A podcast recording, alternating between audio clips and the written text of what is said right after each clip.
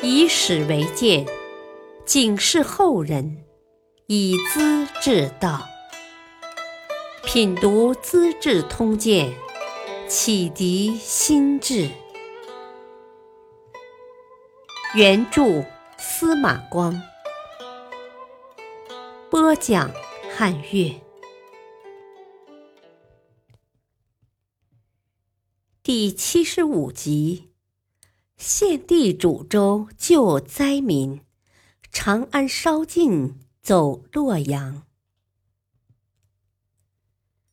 李傕和郭汜挟持着少年皇帝屯驻长安。第三年的盛夏，三个月没下雨，颗粒无收，一担谷竟值五十万钱，城里已经人吃人了。老弱妇孺不敢外出，出了门便没人回来。汉献帝十二岁。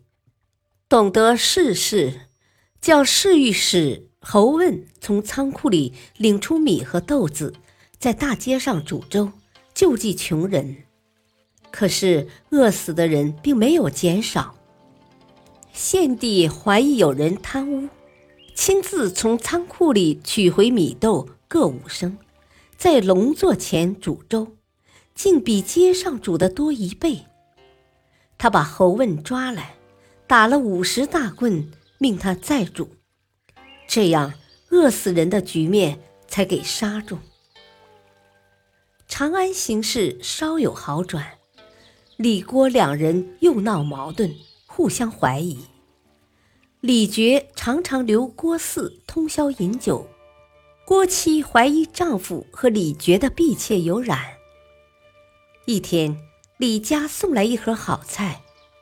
郭妻用豉酱调成黄汤，和菜一起送到丈夫面前。你看这是什么东西？是毒药，一个窝里容不得两头熊的。李公对你不会客气的。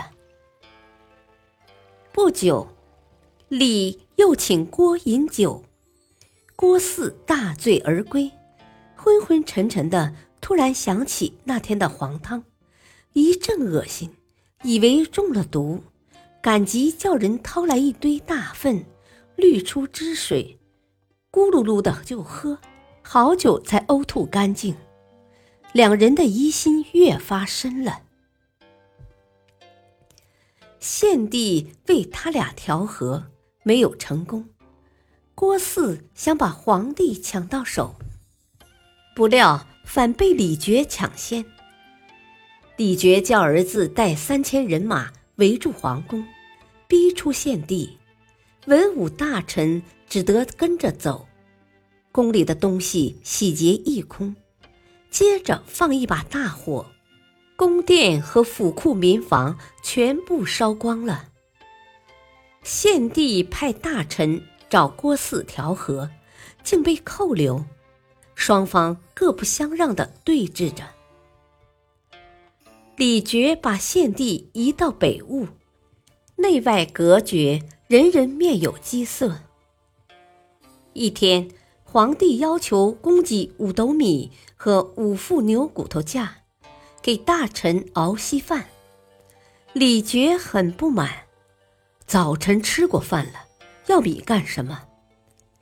叫人送来几副臭牛骨头架。献帝大怒。想发脾气，被侍臣们劝止了。镇东将军张继专程到长安来接献帝，请他回关东洛阳。经过许多曲折，总算得到李郭的同意，仓皇的离开北坞，向东进发。不料李郭二人后悔放了皇帝，又派兵在弘农拦截。杀死许多官员和士卒，朝廷的典籍文件也通通丢失了。献帝真是穷途末路。侍卫劝献帝甩掉大臣，单骑逃走快得多。献帝不愿意，大臣们遭了多少苦难，我怎能丢下不管呢？当时卫队不满百人，杨彪决定从砥柱渡过大河，派李乐先到对岸，准备船只、生火做标记。福德是皇后的兄长，一手扶着皇后，一手扶着十匹卷子。众人摸到河岸，十几丈高，没法下去。福德用卷子拧成绳索。放到河边，挨着船舷，叫人背着皇帝和皇后，抓住绳子攀岩而下。其他的人都往下跳，兵士争着爬上船。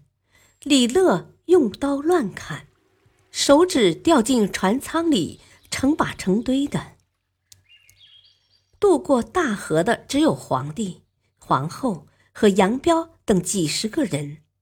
宫女们没能过去的，被追兵抓住，扒掉衣服，连头发也割光了，遍地都是冻死的人。河内太守张扬叫人送来粮米，请皇帝坐上牛车，直抵郡城，暂时安定下来。各处据险固守的头领们都来讨赏求封，没办法。封了官爵，大印来不及刻，只得用锥子在软木上画出浅浅的字痕，勉强应付需要。皇帝住在茅屋里，门户没有栅栏，敞开着。军士们趴在门外的篱笆上，看着屋里的大臣朝拜皇帝，都觉得滑稽，互相挤眉弄眼，哈哈大笑。朝廷的赫赫威仪竟成了这个样子。献帝非常忠厚，始终牵记着他的大臣，派太傅韩荣到弘农找到李郭两人，商量取和，把扣下的公卿百官领回来了。